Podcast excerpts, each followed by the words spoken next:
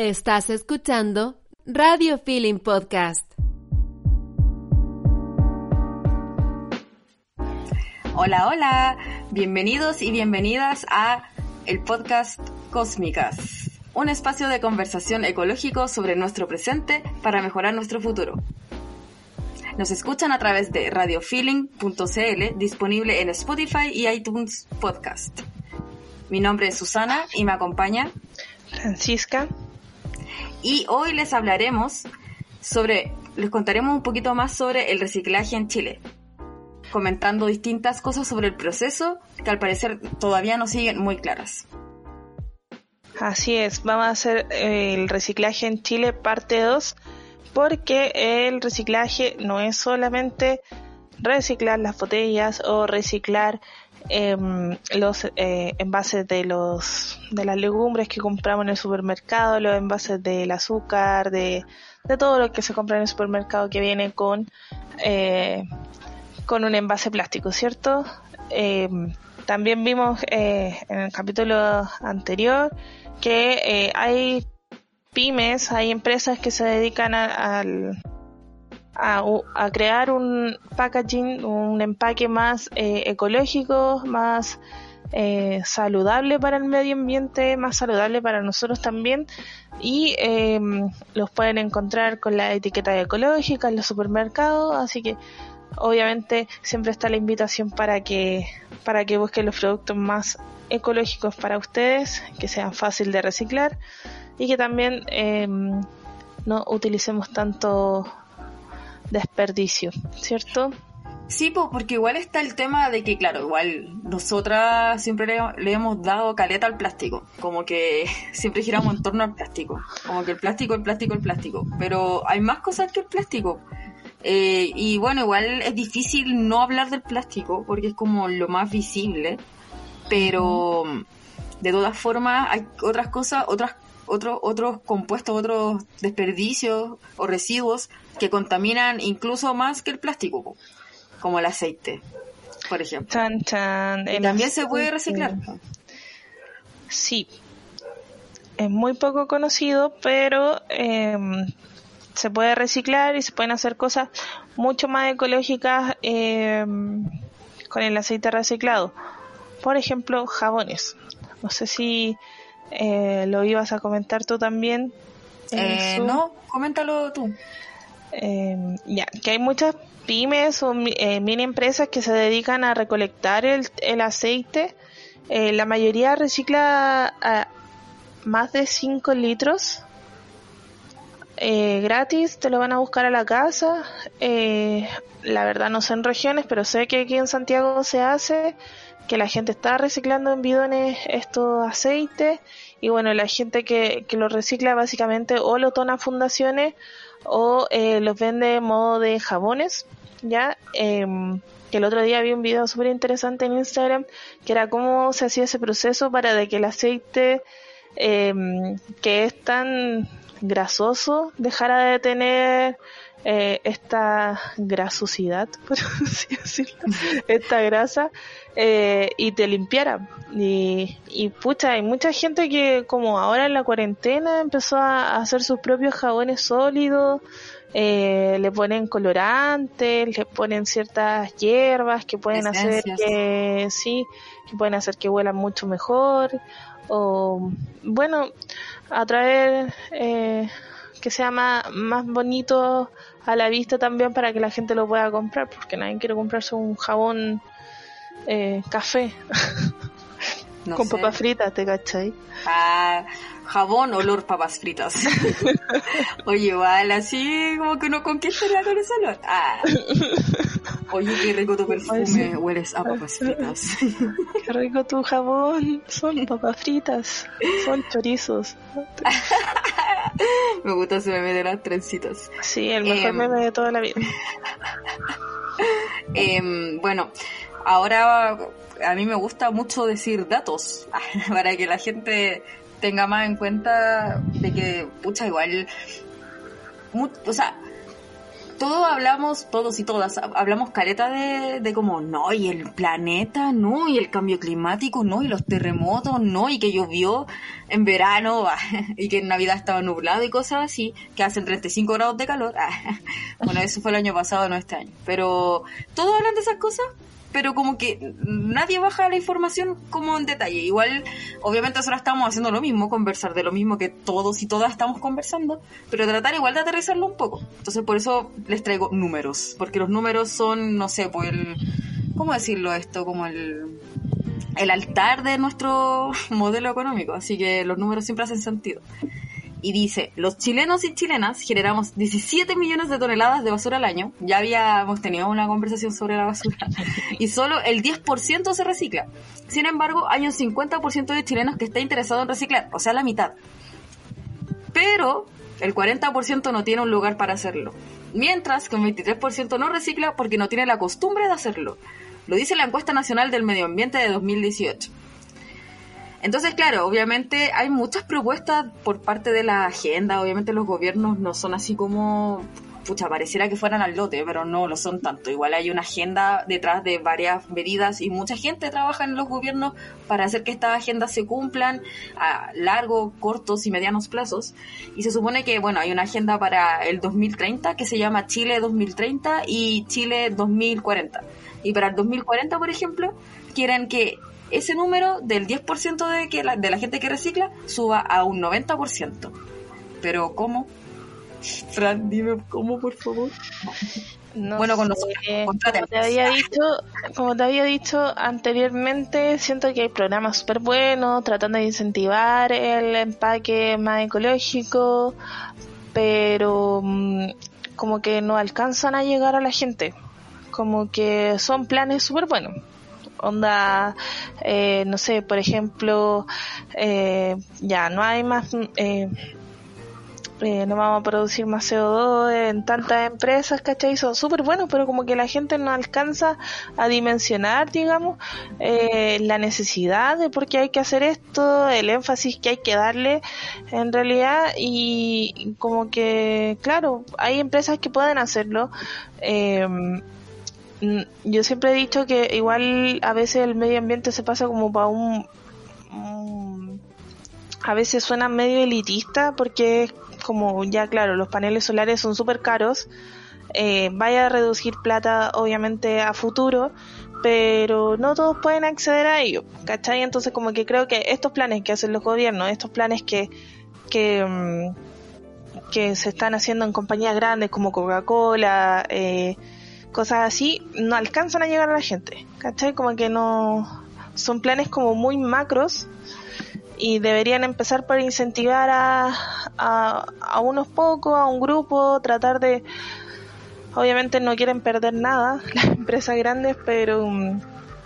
Eh, como que hacen todo muy lento, todo muy burocrático, ¿cachai? Eh, de todo corazón espero que se cumplan las metas que están eh, porque realmente lo necesitamos, necesitamos estar en un eh, en un medio ambiente saludable, sano, eh, hay gente que, que ha muerto por este tema de la contaminación en las ciudades, se han hecho planes para reducir la contaminación, que la gente no le dé asma, que todo eso, pero ese es mi esa es mi visión más o menos como de, de, la empresa y de los planes de gobierno, digamos, que, que no alcanzan a llegar a la gente, no alcanzan a, a como a prosperar, no sé, algo pasa ahí, un tema de comunicación quizás, un tema de desconfianza de hacia el gobierno también, eh, que trae muchos problemas eso porque nadie quiere hacer lo que el gobierno quiere hoy en día solo un 6%. Así que. Oye, no subió a un 20%. Ah. ah. pero por el tema de las vacunas ya se le va a pasar. no, se le va a pasar a ese 14% que está por ahí dudoso. Claro, todo es multifactorial. Eh, yo no sé si había dicho esto antes, probablemente sí. Vayan a escuchar nuestros podcasts anteriores.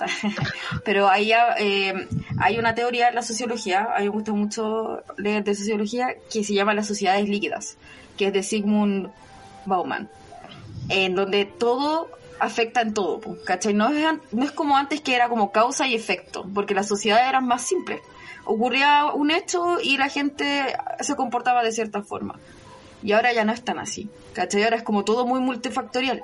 Como que al mismo tiempo que la empresa eh, eh, eh, causa un efecto con ciertas, obviamente, comportamientos, la gente también va a reaccionar a eso y al final es como todo un, una mezcla de, de cosas y la idea de que esto funcione es que lo vayamos ordenando y vayamos comprendiendo, yo creo, el rol individual de cada persona, porque a pesar de que seamos una sociedad líquida en la que, tal como yo soy eh, un agente en este momento del cambio, en el que estoy aquí en una radio, ¿cachai?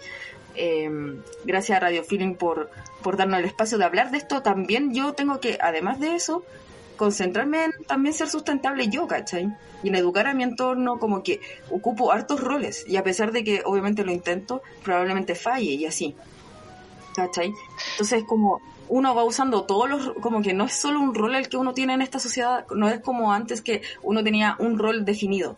Ahora no, como que todas cumplimos muchos rol, roles en, en la sociedad. Entonces, yo creo que lo principal, además de obviamente tener claridad de, de, de cómo reciclar y todo eso, es como informarse también del proceso. Y bueno, te- te- teníamos en el podcast anterior a, a eh, una representante de Todos Reciclamos, en donde ella explica, por ejemplo, cómo funciona esto de la economía circular. Y bueno, obviamente, principalmente tener súper claro que ojalá si tienen un punto limpio lo relativamente cerca, ir a dejar los desechos eh, o, o- o los, bueno, los recipientes. eh, Lo que Eh, sea, residuos. Sus y,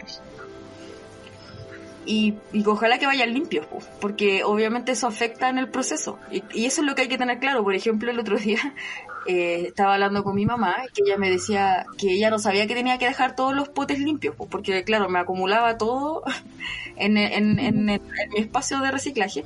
Y yo como que después tenía que sacar todo y limpiarlo, porque ella lo dejaba así. ¿no? Cuando me cachó como limpiándolo, me dijo, oye, ¿por qué lo limpias? Y yo como, mira, Ramírez. Nunca termino de nunca he terminado de educarte, mamá. Nada, igual, o sea, le dije y me dijo, ah, verdad, se me había olvidado, pero ahí le expliqué obviamente que hay un una parte del proceso del reciclaje, porque obviamente está como, ya nosotros lo vamos a dejar, luego obviamente esta gente, lo, lo- la gente del punto limpio lo clasifica, se lo envían a una empresa que revaloriza y el proceso de revalorización eh, es donde se ve la pureza de ese producto para ver cuánto porcentaje de eso puede ser utilizado. Porque, por ejemplo, si yo llevo un plástico con residuos, ¿cachai? O una lata con residuos, o aceite muy sucio, obviamente lo que se va a utilizar va a ser menos porcentaje del producto. Entonces, lo otro que va a pasar se va a la basura. Entonces, la idea es que ojalá se reutilice lo más posible. Entonces, por favor, insistimos Sí. siempre con esto. Limpien si van a reciclar, por favor. Sí, yo sé que da flojera a veces, pero por ejemplo, háganse un tiempo, lo van a encontrar relajante después. Yo de repente estoy lavando la losa y ahí salen los, los plásticos, los voy lavando, ¿cachai? Y se hace costumbre y ustedes lo pueden ver como un, un un espacio para ustedes, para compartir con el medio ambiente, para enseñarle a sus hijos, para enseñarle a sus sobrinos, sobrinas, sobrines. Eh, hay que hacerse el tiempo, la voluntad es súper importante y, y eso, tener el reciclaje súper limpio, siempre. Y con respecto al aceite, quería, quería volver un poquito al tema. Eh, el otro día vi una funa de un chico que recicla aceite que decía que le llevaban puras botellas de pipí. Me dio pena. Porque no puedo creer que haya. A ver, gente... espérate, espérate, espérate. No, no, no. Hagamos esta funa bien hecha. Estamos en la cultura de la funa. Necesito No. nombres. Ah, nombres. No me y acuerdo del nombre, no te lo Y direcciones. Bueno, era un chico que reciclaba como, ponte tú, de 5 litros para arriba y como que sube un video diciendo así como eh, que por fin había pasado un día dentro de toda su carrera de reciclador de aceite en donde no le había llegado eh, una botella de aceite con pipí. Y, por favor, gente, no pueden ser así. Ya. Estoy anodada, de verdad, o sea, no puedo Que creer. además, pues imagínate, no sé, te vais Chile. de vacaciones y tenéis 4 litros de aceite. Así como, puta, ¿qué hago? ¿Me doy la botella o me voy de vacaciones y van a podrir esas cuatro botellas de aceite aquí? ¿Te cachai? No entiendo, no entiendo qué tiene que pasar por la cabeza de una persona para llegar a hacer eso. Yo no sé tampoco, de verdad, no, no, ni siquiera intentándolo, aunque tampoco lo intento mucho, no puedo ponerme en el lugar de una persona que piense que es divertido o, o que no importa, ¿cachai? Llevar aceite contaminado con sus residuos corporales al reciclaje. O sea, ¿de verdad? ¿Qué onda? ¿Qué, qué, qué sucede? O sea, Mira, verdad, de verdad yo creo que esto debería ser condenado en, en el tribunal de la FUNA, Facebook, en todas la- en las páginas de las MUNI y de compra y venta de Chile. Ya, sale- pero no es cierto, yo creo que de verdad hay que poner a esta No, es terrible. Pero así también hay eh, residuos que son más fáciles de reciclar y que no es necesario limpiarlos siempre, como el aluminio. ¿Ya? Para los que no saben o, o dicen, ay, ¿qué hago con esta lata? Recicla tu lata, que no te dé lata de reciclar tu lata. Una vez Ah. hicimos una campaña así con la Susana, nos dio vergüenza. Nosotras no creamos el eslogan, pero nos pusieron ese eslogan y nos dio como cringe. pero fue, No sé. fue Yo digo entretenido. que igual. sea todo en la empresa, Fue, como sí, a todo. fue entretenido igual. Eh, solamente que era como muy ñoño, siento yo. Pero, pero bueno. Eh, volviendo a las latas, em, reciclen todas sus latas. El aluminio es un material 100% reciclable. ¿Ya? Que no les dé Eh, vergüenza la, la bolsa de chela que van a reciclar, no importa, de latas de cerveza, si son Sí. 10.000, da lo mismo. Estés reciclando, con eso limpias todo tu organismo de, obviamente, los estragos que causa el alcohol. Sí, limpias tu espíritu. Eh, es 100% reciclable, como, eh, como les decía, y contamina mucho más crear una lata nueva que reciclarla. El proceso de reciclado del aluminio es eh, súper limpio. Ya lo que es más sucio, por así decirlo, y que contamina y produce CO2 y todo el tema, es eh, crear una lata nueva. Entonces, si tienen una lata en su casa, recíclenla, ¿ya? Em, Sí, o sea, y también no solo las latas, sino que también, por ejemplo, el aluminio de, la, de, la, de los tarros de café, eh, de los tarros de atún, de jurel, todo eso también se recicla. También Sí. es parte del aluminio. Aunque en general los puntos limpios los ponen en distintos eh, en distintas partes o los ponen juntos, pero de todas formas también se reciclan. Imagínense esa lata en, en la basura, o sea, ¿cuánto se demoraría en biodegradarse? Así como caleta, como que, ¿para qué la voy a botar a la basura si de verdad es reciclable y es como demasiada la ganancia como para no reciclarla? Sí, Incluso la pueden que- vender, júntenla y véndanla, también se puede. Sí, ¿te acuerdas de ese mito urbano de los 90 más o menos? Que así como, no, si juntáis como 800 mil latas, te ganáis 100 lucas. así, como que siempre he escuchado ese mito urbano. ¿Pagan bien por las latas? Sí, pero no es como para un trabajo estable. Es una digamos. pyme, así como un trabajo extra, de segundo trabajo, ya, yo trabajo en X empresa y, y en la tarde reciclo latas. Sí, pueden ganar plata para, no sé, sus cosas del día a día. Eh, van, a, van a tener más plata que reciclando plástico, pero tienen que reciclar plástico también, no tienen que dejarlo de lado porque es más barato, porque está mal valore, valore- ah, ¿cómo se dice? ¿Valorizado? Va- valorizado, sí. Eh, así que reciclen sus latas, reciclenlas, reciclenlas. Hay fundaciones que también las reciben eh, Sí. para costear ciertos eh, gastos. Eh, reciclen sus latas. Mira, aquí Último sale, llamado. aquí sale un dato. Dice que en Chile se hacen, se produce, perdón, alrededor de 20.000 toneladas de latas de aluminio al año y solo 6.000 son recicladas, lo que equivale a un 32,5%. ¿Por qué? ¿Por qué no es el 100%, gente? Por favor, contéstenme, escríbame a mi Instagram por qué no es el 100%. Necesito saber, yo no, no puedo con esto. Terrible, terrible, pero aún así eh, es mucho más barato que, em, o sea, es mucho más alto el nivel de reciclaje que tenemos desde de plástico, porque de plástico solamente se recicla el 10%, si no es menos, ¿cachai? Entonces que se recicla un 35% de las latas que se crean, vamos bien. Vamos bien, tenemos que crecer más, tenemos que reciclar más latas, sí. Eh, ay, quería decir algo los aerosoles para los que compran, sobre todo ahora que está el boom del Lisoform eh, o el Hygienix, creo que así se llama el otro.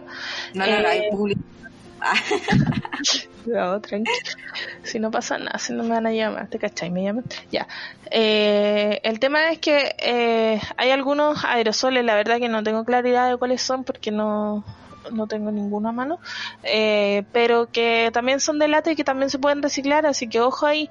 Eh, sí, las latas de aerosol también se reciclan.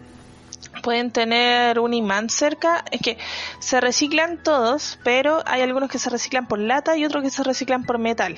Y hay unos aerosoles que tienen mezcla de ambos y esos no se pueden reciclar.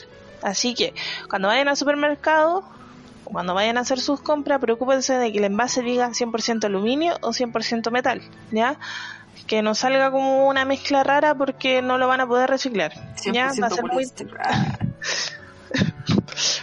poliéster con spray metálico para que se vea más chori. Eh, sí, y con un imán pueden verificar si son de metal o aluminio en caso de que no tengan eh, el logo de aluminio o el logo de metal. Eso quería decir acerca del el reciclaje de aluminio. Reciclemos aluminio, es lo mejor.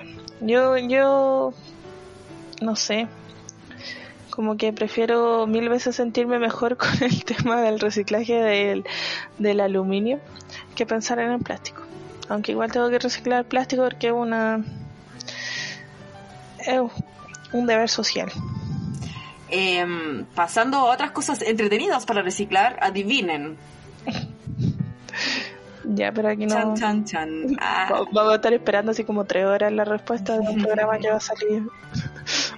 Eh, E-Waste o basura electrónica.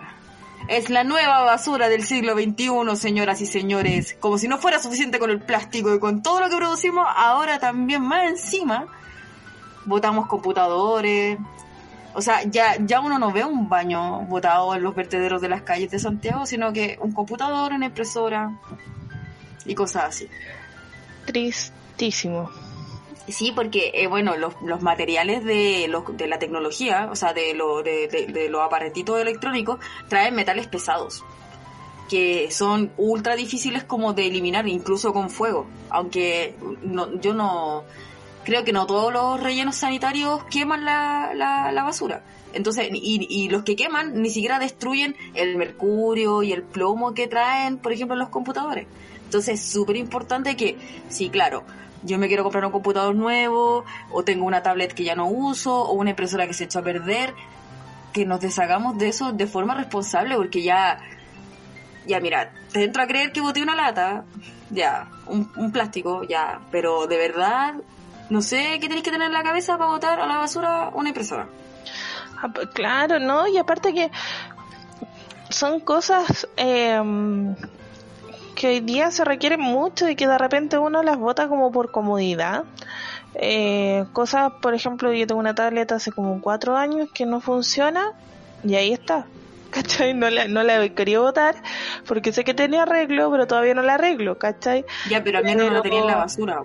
Claro, pues, pero hay gente que llega y las vota y es como, la podía arreglar, o sea, como la podía arreglar y se la podía regalar a otra persona. Mi computador anterior estaba súper viejo y lo arreglé y se lo regalé a otra persona que sí lo necesitaba y que sí estaba funcional, ¿cachai? O sea, de repente te vaya a gastar, no sé, un poco más de lucas y vaya a hacer una buena acción y, no vaya a estar votando ni contaminando porque son cosas que son necesarias. O por último los vendí por chatarra, ¿cachai? O sea, como te van a pagar igual.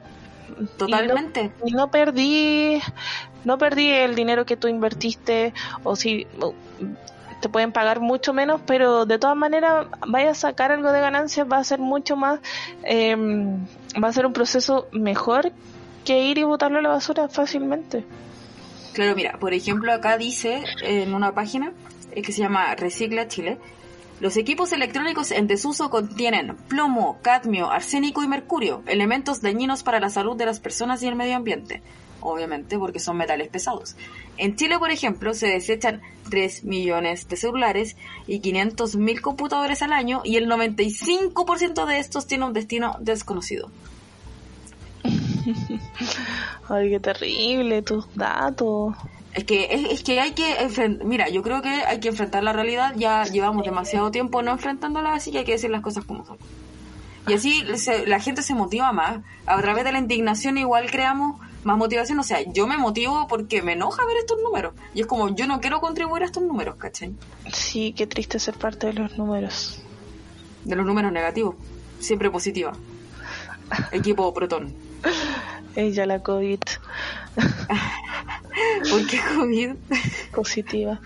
Ah. Eh, sí, Entel recicla celulares, electrónicos, hay hartas empresas también, obviamente pueden ir al, al Instagram de nosotras a revisar cuáles son los datos. Eh, nosotras apoyamos a hartas empresas que, que van y te reciclan los electrónicos, hay chicos que que van a reciclar los computadores gratis, eh, te lo arreglan y se los pasan a fundaciones. Em, así que hay que aprovechar de hacer estas cosas ahora que todavía tienen un valor. Eh, quizás en el 2030, 2040 van a haber más computadores. Yo creo, yo creo que ya hay más computadores que personas, pero mm, eh, se va a desvalorizar quizás tener un computador y toda la gente lo va a andar votando, no sé. Hay que ser más limpio también, hay que entender que, que todo es, circular, o sea... Hay que hacerse eh, cargo. Sí, que yo me hago cargo de la basura que, que creo. Y pucha hay países en donde eh, no sé el vecino se compró una tele más grande sacó la tele viejita que estaba funcional y cualquier persona puede ir que necesite una tele a, obviamente son países desarrollados eh, pueden ir a buscar la tele que el vecino desechó entonces eh, no se tira la basura este tipo de cosas. Siempre va a haber alguien que lo pueda necesitar alguien que, que quizás está no sé mi computador está muy lento ya no me sirve lo voy a botar. Si queremos no me cae en la cabeza que alguien haga eso pero piensen que alguien puede estar peor es que claro, porque, o sea, nosotros somos, nosotros y nosotras somos súper buenas para quejarnos de que el país, ay, no, es que Chile es súper bananero, ay, es que me quiero arrancar a Europa, ay, sáquenme de Latinoamérica. Y ya es súper válido, yo también de repente me he quejado y he dicho así como que se de Chile, pero de verdad como que, ¿quién más que nosotros y nosotras podemos hacer que el país se mueva mejor? Aparte, y aquí yo voy a entrar... Y aquí yo voy a entrar a la típica discusión. Voy a aprovechar este espacio. De mucha gente, mucha gente, que me anda diciendo así como, ah, qué linda tu página de basura cósmica, oh, qué lindo tu podcast, pero eso no es relevante para la revolución, o no es relevante para hacer el cambio del modelo económico. Y yo voy y le digo así como, mira, hermanito, hermanita, eh, no podí esperar a que la revolución ocurra, como lo dice un libro. Yo leí el libro, he leído muchos libros. Mi padre me enseñó mucho sobre esos libros. Yo sé cómo dice ahí que tiene que ser una revolución. Pero el error que siempre ha cometido, yo creo, ciertos sectores del poder, es que no toman en consideración la acción individual y colectiva, ¿cachai? Que tiene la comunidad para organizarse con respecto como a estas temáticas. ¿Por qué? Porque las consideran algo secundario. Y claro, obviamente bajo las definiciones de ellos, obviamente que yo recicle una bombilla o un vaso de plástico en comparación a las, a las cifras de una empresa y sus desechos, obvio que lo mío es súper nada. Obvio que lo mío es un granito de arena y es como, qué secundaria tu lucha, hermana. Y yo voy y le digo, sí, hermano, súper secundaria, pero al menos hago algo al menos hago algo. Esa es la cuestión. Hagamos algo. Porque si todos hacemos, aunque sea un poquito, algo se va a mover. Esa es la cuestión. O sea, si somos hartos haciendo una cosa pequeña, algo se va a mover. Y, eso es lo que yo creo que esta gente no comprende, que está demasiado metida en la teoría de cómo tiene que ser una revuelta, de cómo tiene que ser una revolución, de cómo tiene que mejorar Latinoamérica y de cómo se tiene que mover la economía y es como, ya está bien si suena súper linda tu teoría, pero si no la podéis concretar, si no se ha podido concretar en tanto tiempo, que, lleva, que lleva mucha gente hablando de la misma teoría, ¿no creéis que hay algo mal en tu teoría? ¿No creéis que a lo mejor estos movimientos secundarios no debería ser tan secundario y deberíais dejar de, hacer responsable a los demás de algo que tú haces? Como tu basura. en fin, ya. yo solamente eh... necesitaba decirlo. Bueno, quería agregar más que nada que los que piensan que, oh, que se acabe Chile, que nos vamos, que si se van a un país primer mundista, eh, no sé, a Europa, se quieren ir a Europa, allá los van a hacer reciclar, allá los van a hacer andar en bici. En Francia el agua es gratis. ¿Cachai? Y se en Japón no podías botar colilla de cigarro al suelo, no podías botar basura porque te atacan. En Inglaterra no podía entrar al centro en auto. Si entráis en auto tenéis que pagar como... Hay un tag, así que, te, que tenéis que pagar como no sé cuántas eh, no sé cuántos euros para poder entrar al centro de la ciudad porque está tan contaminado que la única forma que encontraron de descontaminarlo es teniendo bicicletas en todos lados. Entonces, tenemos que hacernos parte del cambio, tenemos que nosotros decir, ya ok, si nadie está haciendo algo, voy a hacer algo yo, como decía la su tiene que nacer de nosotros desde adentro y desde a poco hacer presión, o sea, eh, yo sé que, que claro, siempre eh, nos desvaloran, por así decirlo, nos dicen así como, no, y tú eh, eh, es nada, ¿cachai? Lo que estás haciendo. Pero así fue como nosotras logramos mover a 600 personas a decirle, oye, reciclen cuando estén en el trabajo. Entonces sí se puede hacer y sí lo queremos seguir haciendo. Y se va a ver un cambio a futuro, quizás nosotros eh, no lo vamos a ver, pero sí nos vamos a sentir muchísimo mejor con nosotros mismos de que nos estamos aportando eh, a los números negativos, como decía la SU, eh, nos estamos aportando estos números y no estamos siendo parte del mismo sistema y, modelo en el que hemos estado consumidos desde el inicio de, del mundo. Ah, también, sí, es que bueno, ahí hay hartas, hartas cosas. Sí, pues imagínate los egiptos enterrando, los egipcios enterrando a sus faraones con toda la joya y todo eso, deberían haberlo entregado a la tierra nomás. Que se nutra la tierra y se cumple el ciclo de la vida. Sí, totalmente. Pero bueno, eh, egipcio. Hay que, hay que hacerse cargo ya, así como que ya cortemos el show con el discursito barato. como que ya de verdad me tiene terrible chata el discurso, porque al final el, estallido, por ejemplo, social, y ya yéndome a un ejemplo súper nada que ver, pero igual se relaciona, ocurrió fortuitamente, ¿cachai? Porque las cosas ya no responden a las lógicas de organización del siglo XX, así como que avancemos por favor gente. Sí. Se nos viene un proceso constituyente, tenemos que estar a la altura de la discusión, ¿cachai? No podemos estar discutiendo con recursos del siglo XX porque ya no sirve, estamos en otro siglo, en otras modalidades, en otro tipo de sociedad mucho más compleja. Entonces, no podéis esperar que, si, si por ejemplo yo y mucha gente con la gente que hablo, vimos fallar esa, ese tipo de organización en la universidad, que ya es gente relativamente más madura. ¿Cachai? Ya ni siquiera metiéndome con los secundarios, que obviamente en la adolescencia es difícil organizarse, y aún así se organizan mejor. Pero, porque la universidad intenta seguir la teoría, ¿cachai? Pero no funciona, no funciona, ¿cachai? Porque no motiva. Pero, por ejemplo, el veganismo sí motiva. Sí. Más, ¿cachai? Yo encuentro que la gente está más motivada. Yo creo, yo creo que la gente está más motivada a reciclar y a hacerse cargo y, y a asegurarse de que su entorno sea amigable y digno, ¿cachai? No lleno de basura a que, pucha, leerse los libros de teoría fome del siglo XX. Sí. Eh, bueno, para ir cerrando el tema del reciclaje y cosas que son difíciles de reciclar, eh, reciclen el plumadit también el que viene en, la, en la lavadora cuando compramos una lavadora o el que viene en las cajas de los artefactos electrónicos, eh, el que viene en las cajitas de Mercado Libre cuando compramos, eh, todo el, el plumaví se puede reciclar. Hay unas chilenas que sacaron un emprendimiento que a mí me, me estalla la mente con ese emprendimiento porque siento que lo hicieron de oro.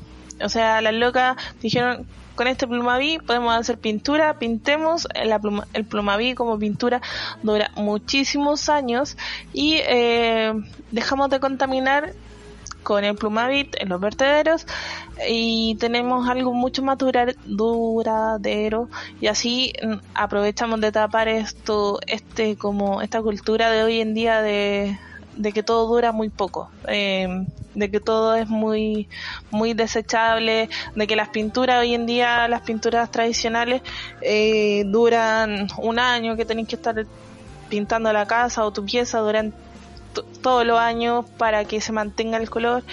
Eh, aprovechemos, hay gente bien inteligente en Chile, hay que apoyar, hay que apoyar a los nuestros, así que reciclemos, ya, reciclemos. Se llama Idea Tech para que los busquen en internet por si les interesa. Porque para que las busquen, por si les interesa comprar pintura para sus casitas. Sí, son, yo de verdad las amo. Yo siento que eh, no podía estudiar química, o sea, que ¿quién estudia química? O sea, de verdad encuentro que son muy clever.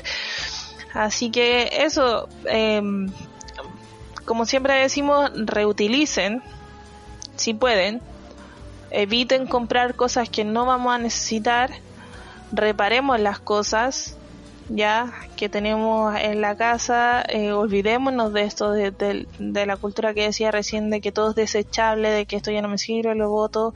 Eh, y si no, si no podemos hacer todas las cosas anteriores, eh, reciclemos nomás.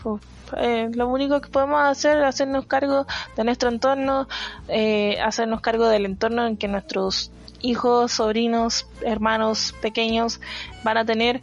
Eh, y como dice, ahí hay una frase en, en el Instagram de Basura Cósmica, hay una frase que dice como todos quieren ir a una todos quieren ir de vacaciones a un lugar donde abunda la naturaleza, pero nadie quiere hacerse cargo de, de la basura. Así que pensemos en eso. Pensemos en eso cuando, cuando estemos comprando, no sé, un, plástico que de verdad no necesitamos, eh, o estemos botando a la basura un metal, un artículo electrónico. Pensemos en eso y digamos así como, no me estoy haciendo cargo, después voy a querer que mi entorno esté bonito, esté verdecito y no estoy siendo parte de eso. Así que eso, reciclemos. Reciclemos, reciclemos y al final igual ya estamos como estamos en un colapso, eh, un modelo se está acabando, está obsoleto, estamos como en, en, un limbo en donde la autogestión es como la única solución. O sea, tenemos que hacernos cargo porque no hay nadie arribita que pueda hacerlo en verdad porque están en crisis. Sí, y la idea es que nosotros como personas, nosotros y nosotras como seres humanos en una sociedad, seamos capaces de poder autogestionarnos y hacer las cosas sin que venga a alguien de arriba a decirnos también, pues si no, no es necesario. Sí, aparte que no hay nada más bacán que ser independiente y autosuficiente. Ahora obviamente ahí se valora harto el aporte de las empresas que se dedican a esto, o sea, yo creo que hace 10 años atrás esto era cero sustentable, cero ganancia tener una empresa de reciclaje. Y de a poco se han ido ganando ahí como Abriendo espacio. Sí, pues. Oye, te quería contar algo nada que ver que estoy... Em, estoy... Perdón. Dime. Ya, te quería contar que eh, estoy... no, cultivando una acelga. Jamás pensé que iba a cultivar acelga, pero amo la acelga, en mi es mi comida favorita. Yo comería guiso de acelga todos los días. ¿En serio? Eh, de verdad. No, a mí me gusta más la espinaca. Yo soy team espinaca, tú eres team acelga. No, es que sabéis que la espinaca compré como un kilo y tenéis dos, dos gramos en cuando lo cocináis. Ya, pero con la acelga pasa lo mismo, pu. No. no. Aparte que podéis cocinar los tallos de acelga, ¿cachai? Lado los espinaca también, pu. No, el tallo de la espinaca es como muy flaco. Mira, con los tallos de la selga podía ser como pescado falso, decía mi abuelita. Unos pescaditos falsos.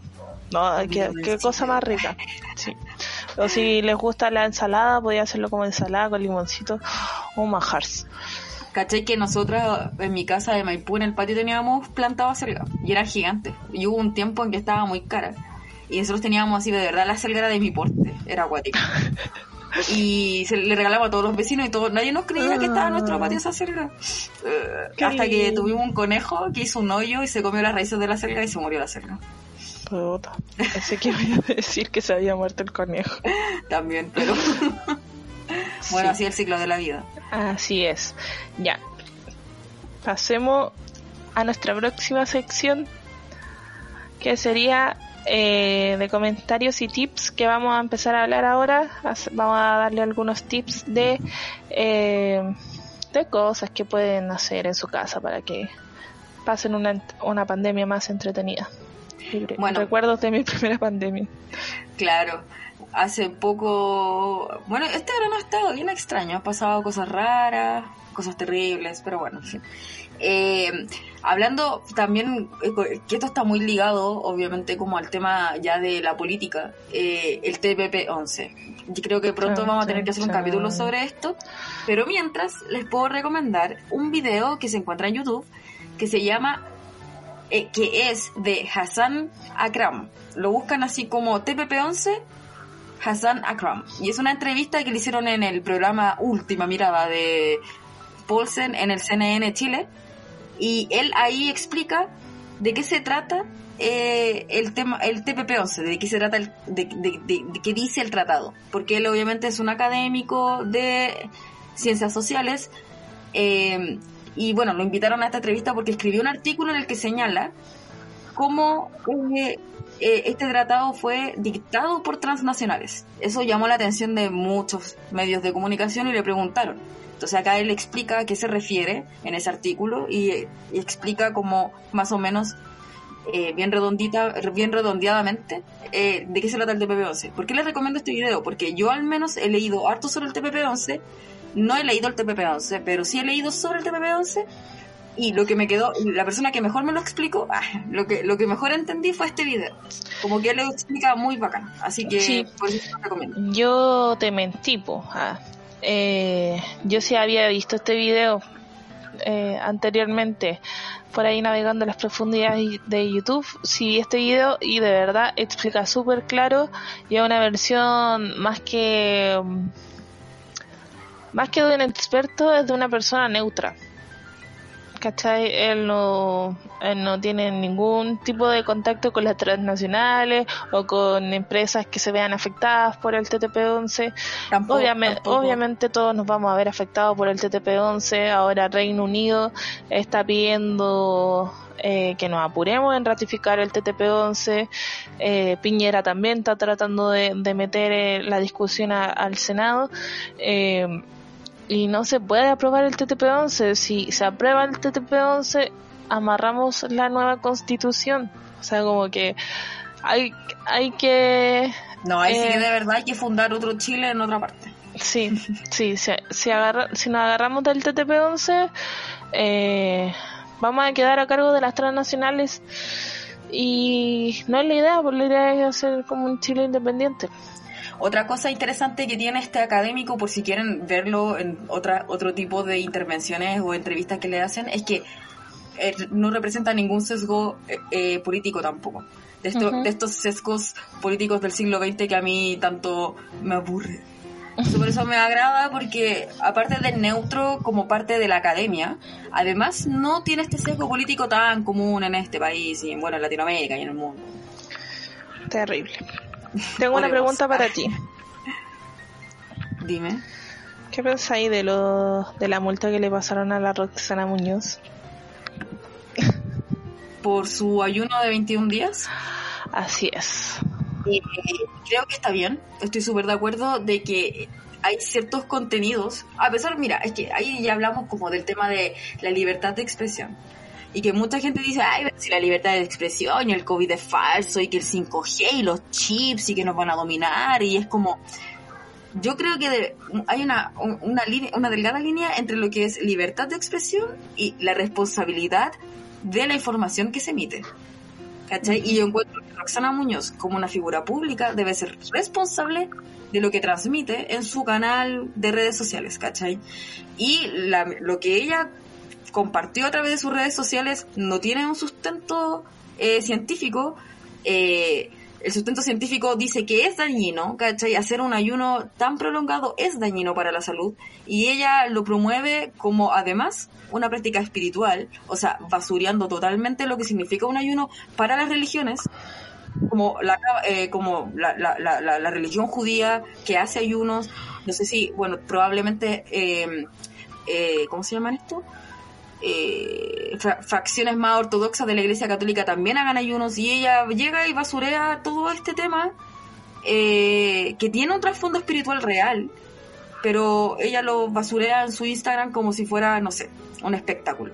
Y, y eso para mí es irresponsable porque mucha gente, o sea, una de las grandes, aparte del COVID, en este mundo tenemos muchas pandemias. Por ejemplo, la pandemia que, que exista por trastornos alimentarios causados por estos estándares de belleza que transmiten y que, que además ponen de moda todas estas dietas y ayunos y cuestiones súper autodestructivas para el cuerpo, eh, considero que, que es, como tirado de las mechas, ¿cachai? O sea, yo la censuraría realmente, porque mucha gente, el que está en la adolescencia, que está sufriendo por estos temas, va a ver eso y ¿qué va a hacer? Puede que haga un ayuno de 21 días sin guía, sin nutricionista, sin un doctor que lo avale, y lo único que va a hacer es dañar su organismo.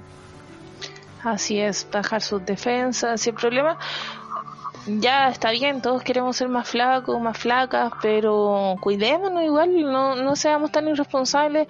De verdad, así como 21 días sin comer, eso es una huelga de hambre, ¿cachai? Así como, pongámonos, comparemos las cosas como tienen que ser, ¿cachai? Una huelga de hambre en la que tú amenazas de que te vas a morir por no comer, ¿cachai? Así como pongámoslo a la misma altura, creo yo, porque es tan importante eso, porque si una chica, no sé, de 13, 14 años ve que esta tipa está haciendo eh, estas cosas, va a decir, ah, si ya le funciona a mí también, y pucha, quizás la niña tiene un kilo de más, y y lo va a hacer, le van a bajar las defensas, le van a dar enfermedades, ¿cachai? Eh, aparte que el mundo está súper cambiado, hoy en día te podía enfermar de todas las cosas. Entonces, eh, eso. Es muy sensible en verdad, por ejemplo, yo me acuerdo que cuando recién partió el tema de su ayuno, eh, yo estaba hablando con gente de, de la cábala, eh, cabalistas, eh, y ellos me decían que no cuestionaban realmente como el trasfondo espiritual. Porque, pucha, cada uno puede tener un trasfondo espiritual y eso no es como que no, yo, nadie debería ir a cuestionarle así como, oye, esto lo que estáis haciendo no es espiritual, ¿cachai? Pero ¿sabéis qué? Yo sí se lo cuestiono. Porque si fuera espiritual, no sé, ni siquiera, no, no, no, no es la forma, ¿cachai? Como que, más encima que ese, ese, ese chamán o el guía espiritual que tiene, ha sido funado en el pasado por este tipo de cosas, ¿cachai? Por poner en peligro la salud de varias de sus seguidoras. Entonces, como, ¿podéis ser menos irresponsable, por favor? Como que en serio. Sí. Seamos, seamos responsables con nosotros y con nuestro entorno y con las personas que nos ven en las redes sociales. No estoy diciendo que eh, seamos como cartuchos y no mostramos nada, toda la cuestión, pero seamos responsables con lo que eh, compartimos. O sea, y... que sí, porque al final es lo mismo de lo de la basura. O sea, como publique, si voy a publicar algo en tus redes, asegúrate de que no le vayas a estar haciendo daño a alguien. Y eso también en la vida real y con tus residuos y con todo. Si al final estamos todos, somos como una red. Entonces todo lo que uno expulsa eh, va a tener una repercusión y ojalá esa repercusión sea positiva. O sea, si yo fuera Roxana Muñoz ya, y, que, y mi chamán me dice, hagamos un ayuno de 21 días para que se repare tu alma, para que quedes limpia de todos los pecados del universo o lo que sea, y que yo lo encuentro súper válido. Yo no lo voy a publicar en Instagram porque es una práctica que voy a hacer yo y que yo sé que si alguien más la ve, probablemente quiera hacerla o me va a juzgar a mí también, ¿cachai? Es como que, ¿por qué me voy a exponer? ¿Por qué voy a exponer ese contenido si yo sé que puedo hacer daño y que además también me pueden hacer daño a mí? O sea, igual no es chiste que te multen. yo creo. Y mucha gente la criticó, o sea, ¿por qué te expones a esa crítica también? Si nadie, Así ella es. lo pudo haber hecho tranquilamente en su casa sin exponerlo. Si ese es el tema, es como, era necesario exponer un ayuno que sabéis que no está bien visto, ni valorado, ni siquiera tiene sustento científico, eh, eh, y que podía hacerle daño a gente que te sigue, sobre todo mujeres que tienen problemas con su cuerpo. Entonces, no sé. Así es.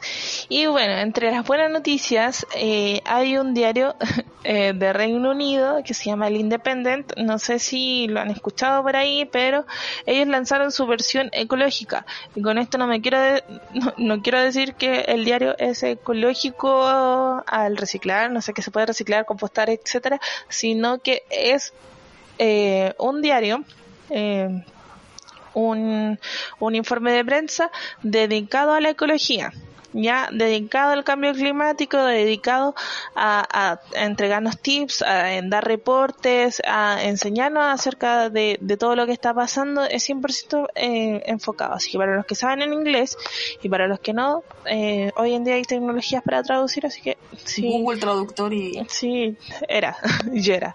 Así que vayan a verlo, eh, yo ya me yo ya lo sigo en la, en la página de Twitter, así que para estar al tanto, para enseñarle a ustedes también pasar la voz. Así que eso. Sí, qué buena iniciativa, en verdad. Y ojalá que Copesa aquí en Chile se mueva para acá también. Copesa existe, no. Bueno. El otro día estaba leyendo que Saye, que es como el mayor accionista de Copesa, está así como a punto de irse a la cárcel de tan muerto que está. Oye, pero, si está pidiendo a Luca la, la suscripción a la tercera, po. A Luca por tres meses. Después, 700 mil pesos, bella. Ay, qué terrible. Sí. Y bueno, eso. Pasando a otros datos, eh, bueno, hace unas semanas atrás tuvimos esta lluvia em, de verano, que fue muy extraña. Eh, como sumado a todo lo que fue el año de extraño. Pero en base a eso yo busqué información, porque hace rato estoy buscando la forma de reciclar agua, en base a que no íbamos a quedar sin agua. Eh, y que bueno, está en la embarrada con el agua, en verdad. Ese también es como que da, es un tema que va a dar un capítulo completo. Pero mientras, yo busqué en Google reciclaje de agua. Y bueno, hay hartos, hay hartos tips. Por ejemplo, recoger el agua de lluvia. Crear un sistema de recolección de aguas fluviales. No es tan complicado. Lo único que se necesita es tener así como un bidón y tratar de mantener que la canaleta donde vaya, que llegue ese bidón se mantenga limpia para que el agua se mantenga lo más limpia posible. Y usarla obviamente de regadío, como para que se la tomen. Eh, reutilizar el agua fría de la ducha. Eso es como, por ejemplo, lo, que lo encontré igual buena idea, que es, por ejemplo, antes de, ya, obviamente uno da el agua caliente, y antes de que se, se caliente el agua, uno bota mucha agua helada, porque no se va a mojar con esa agua helada. Entonces, poner un pote ahí para reciclar esa agua helada y echársela a las plantitas, eh, utilizarla como para lavarse, no sé. Para es una buena idea de es una buena idea para no desperdiciar el agua. Otro tema, otra, o sea, otro dato interesante es poner platos en las macetas. Que puede, uno puede hacer un plato bonito, pintarlo y ponerlo en la maceta, porque así se conserva más la humedad de la planta. Porque obviamente cuando uno le echa agua a una plantita, cae el agua. Pero si uno tiene un platito abajo, esa agua se mantiene ahí. Eh, el reciclar el agua de cocción de verduras. Eso también sirve como para, obviamente, regar plantitas más que nada. Eh, una vez que uno recicla papitas, esa agüita va a tener un poco de tierra nomás. Entonces, echarse a las plantitas es muy buena idea en vez de botarla al, al, lavaplatos. Utilizar las hojas secas para mantener la humedad en las plantas. Eso yo lo hago en mi patio también, por ejemplo. Em, todas las hojas como del otoño que todavía están ahí, pero las voy moviendo constantemente, pero las mantengo como en los espacios de tierra para que se mantenga la humedad. Y así no botarla a la basura, porque igual son hojas, ¿cachai? Como que mejor que estén en la tierra que estén en la basura. Y el último que yo creo que es como el más interesante y el que yo quiero implementar pronto, les estaré contando, que es la recolección de aguas grises, que se refiere a la utilización de las aguas que no traen químicos dañinos. Por ejemplo, para esto, ¿qué se necesita? Eh, obviamente utilizar productos químicos no dañinos. y hay hartas como opciones em, que son biosustentables en el mercado de lavalosas, o de detergente o de champú para que uno pueda reciclar esa agua y luego echársela a las plantas sin correr el riesgo de que se contamine. Entonces lo que yo quiero hacer es, por ejemplo, comprarme este un detergente biodegradable y en vez de botar el agua de la lavadora a un desagüe, la voy juntando en un bidón y luego esa misma agua la utilizo para regar, las plantas. Y al asegurarme de que obviamente este detergente es biosustentable y sin químicos dañinos, sé que no lo voy a estar haciendo daño a mis plantas. Y bueno, hay una tienda que se llama Freemet, eh, F-R-E-E-M-E-T.cl, igual están en Instagram, en donde venden todos estos productos. Eh, no es caro y tienen muchos puntos de, de, venta, como que uno no, no, es tan difícil acceder. Están incluso casi todas las regiones de, del país. Así que eso. Qué buenos datos te sacaste, Susana. Qué, qué bacán eres. nada más que decir, no tengo nada más que agregar. Eh, bueno, vamos a estar, o sea, vamos a seguir conversando. Eh, probablemente igual nos tomemos una pausa y volvamos a retomar para ver más de cerca los procesos legales y la, escritura de la convención, esa de, la, de la constitución. Eh, para que estemos atentos y atentas si quieren seguir escuchándonos y nosotros vamos a estar también muy atentas a ese proceso, probablemente protestando, porque todo lo que tenga que ver con el medio ambiente va a tener que ser ahí protestando. Eh, y eso, pues, les dejamos invitados e invitadas. E invitadas a los próximos capítulos, a los otros a los otros programas de podcast que tiene la radio, radiofeeling.cl. No olviden visitar en Instagram y la página radiofeeling.cl. Y bueno, nosotras en Instagram, Basura Cósmica. Como siempre, nos pueden encontrar ahí para acceder a datos, para saber lo que hacemos, revisar los eh, capítulos anteriores que pueden revisar en la página también de Radio Feeling.